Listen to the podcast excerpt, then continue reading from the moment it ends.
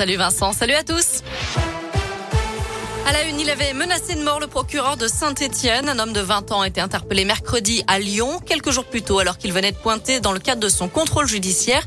Il s'était excusé auprès des forces de l'ordre d'avoir envoyé un mail menaçant au procureur de Saint-Étienne, mécontent de son placement sous contrôle judiciaire.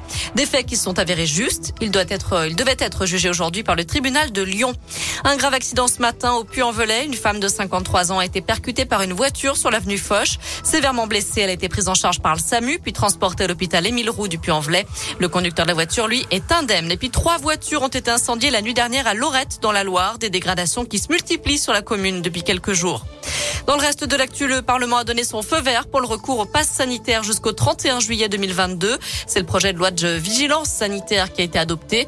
Le gouvernement pourra donc exiger un pass sanitaire en cas de besoin, selon le taux de vaccination, de positivité des tests ou de saturation des lits de réanimation.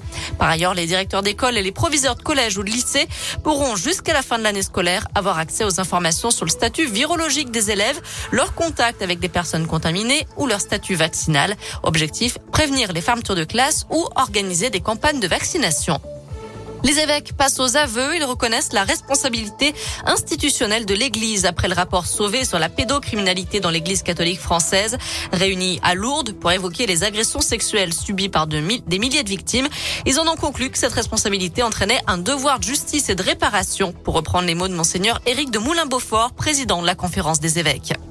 Allez, un mot de sport avec du foot. C'est l'ouverture de la 13e journée de Ligue 1 ce soir.